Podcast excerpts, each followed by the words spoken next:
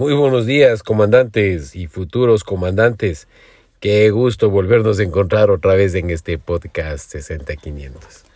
Hola con todos, yo también les, vamos a les voy a acompañar, Elisa. Y hoy vamos a hablar acerca de cómo empezó la primera escuela de helicópteros acá en el Ecuador.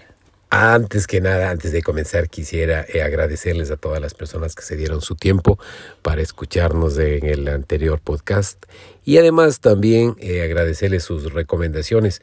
El día de hoy vamos a, hablar acerca de estos comentarios, aclarar algunas cosas que nos habían eh, recomendado. Bueno, entonces como primera recomendación es de que en el primer podcast no les contamos quiénes somos y qué hacemos. entonces nosotros somos el Aeroclub Milton Coronel. Somos la primera escuela de pilotos de helicópteros acá en el Ecuador y somos una empresa familiar donde el jefe de instructores es mi papá, Milton. Otro instructor es eh, Milton, también mi hermano mayor. Yo, Elisa, trabajo en la parte administrativa y operativa de la escuela y mi hermano menor, él es el presidente de la escuela. Alex.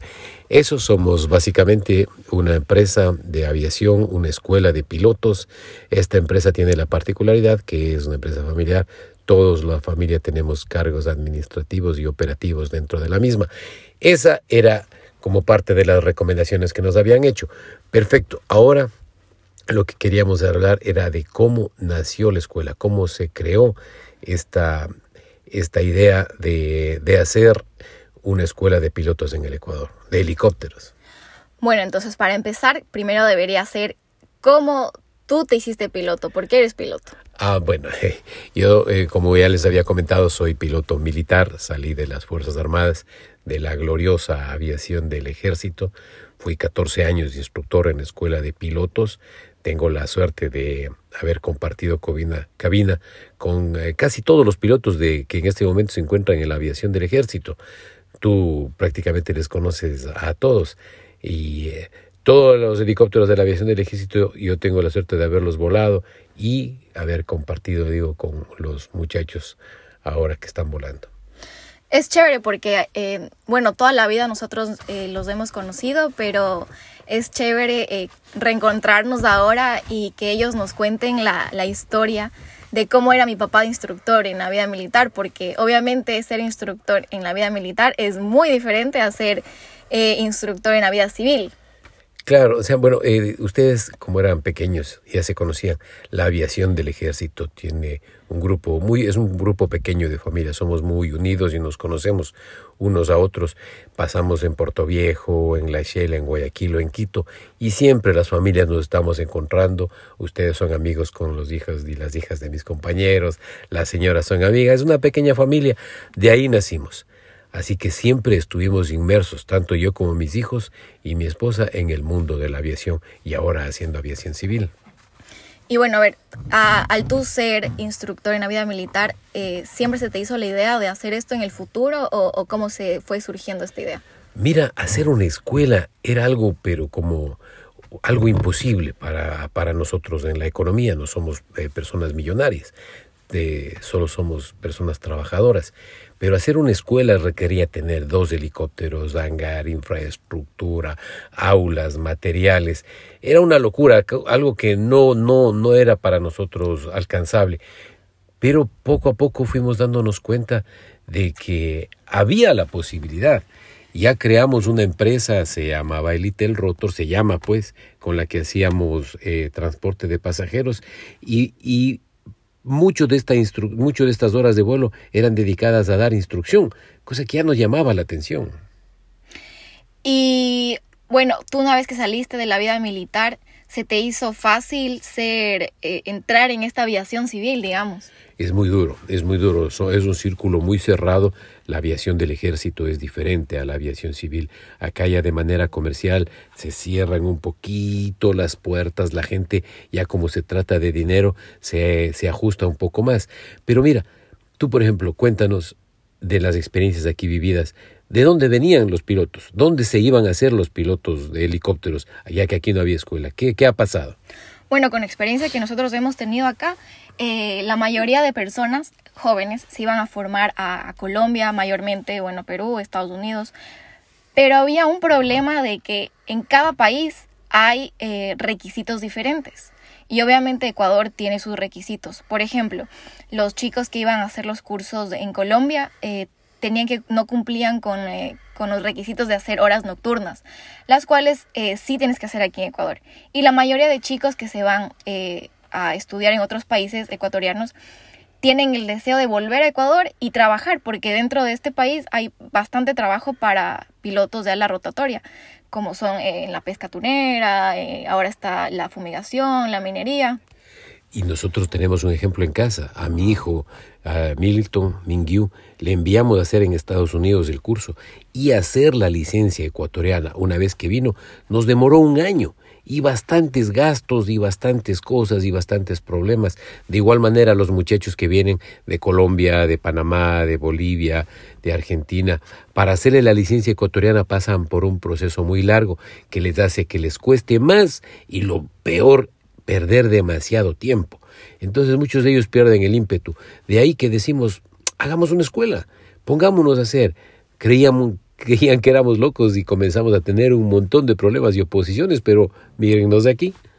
Bueno, pero es que hubieron al inicio, digamos, eh, muchos, entre comillas, problemas, porque la escuela nació en la época de la pandemia, justo cuando todos estábamos encerrados, cuando habían toques de queda, eh, todo ese tipo de, de impedimentos, digamos. Entonces en los bancos todos nos regresaban a ver con cara de ¿qué están haciendo? Es ahorita están matándose.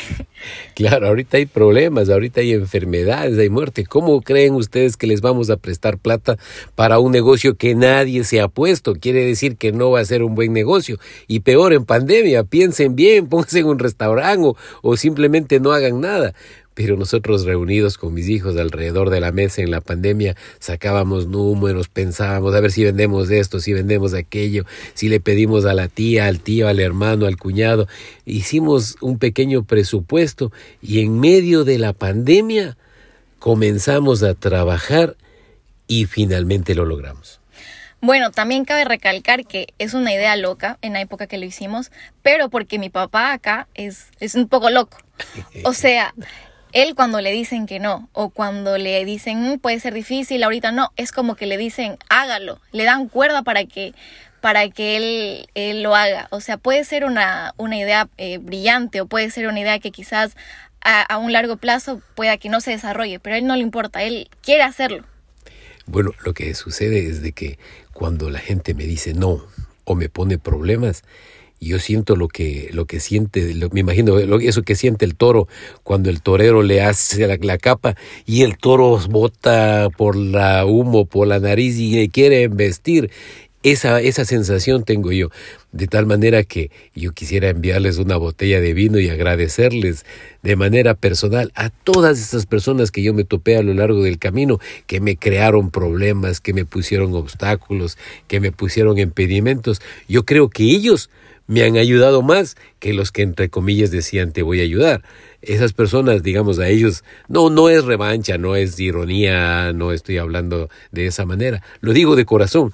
Fueron ellos, por mi carácter, por mi forma de ser, los que más han ayudado para que se materialice la escuela de pilotos.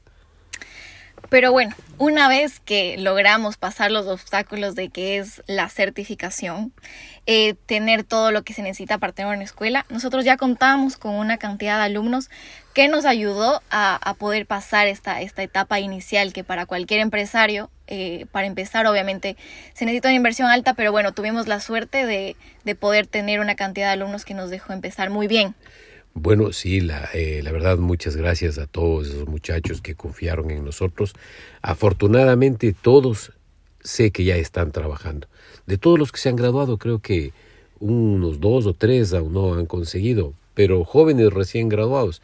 Todos ellos confiaron en nosotros, nos dieron un, un, eh, un, eh, un, un apoyo, fueron los primeros alumnos y eh, yo creo que deberíamos hacerles un monumento porque, como dice no se abrió el mar cuando Moisés levantó la vara, sino cuando el primer judío se, se lanzó al agua. Ahí se abrió el mar. Entonces nosotros creíamos en nosotros, pero es más importante, digo para mí, esos jóvenes que también creyeron en nosotros y se botaron al agua y hoy ya son pilotos comerciales. Bueno, también hay una, una cosa que la, carrera de piloto es como cualquier otra carrera. Si es que tú te gradúas de la universidad, no, no está el trabajo a la puerta de tu casa. Tienes que esforzarte, tienes que buscar, tienes que estar ahí pendiente. Eh, y eso es lo que algunas personas siempre nos, nos, preguntan. Una vez que hago el curso, ¿me aseguran el trabajo? Y es como, en la universidad tú no vas a estudiar cuatro años y decir, bueno, me gradúo y ya voy a conseguir trabajo o qué. Bueno, eh, todo todo es un reto para todos. en la vida eh, le va bien a unos y les va mal a otros. ¿Por qué? Porque cada uno tiene que poner el empeño. Hay, como les digo, muchos muchachos que ya están laborando, otros que les veo que no ponen mucho empeño, pero que todavía, como dicen, son hijos de papi, pero dentro de, dentro de ellos ya tienen el deseo de salir y tienen lo que les respalda, una licencia de pilotos de comercial que gracias a lo que las autoridades de la aviación civil, eh, personas que nos apoyaron de igual manera, creyeron en nosotros, el director general de aviación civil en aquella época, el director de la Regional 2 en, ese momento, los inspectores, personas que eh, nos dieron un buen apoyo, nos han dado eh, una mano muy buena y hemos cumplido legalmente con todo, no nada nos hemos saltado, lo que no se podía cumplir se hicieron extensiones que nos dieron tiempo para cumplir y llegamos a la certificación con la ayuda de Dios, la voluntad de mis hijos, el apoyo de las autoridades y no tenemos más que agradecerles. Nos pasamos un poco de los 10 minutos, pero en todo caso esa es nuestra pequeña historia. Espero les haya gustado y bueno, este, nos vemos en un próximo episodio. Eh, una cosa que también quería decirles de que si es que hay alguien eh, dentro del mundo de la aviación que desee unirse a nuestro podcast, están muy invitados, están muy eh, cordialmente invitados a que formen parte de nuestro podcast porque nos gusta también escuchar historias de aviación de, de otras personas. Entonces, nada, con, con eso cerramos el episodio de hoy. Excelente, un gran abrazo, comandantes y futuros comandantes.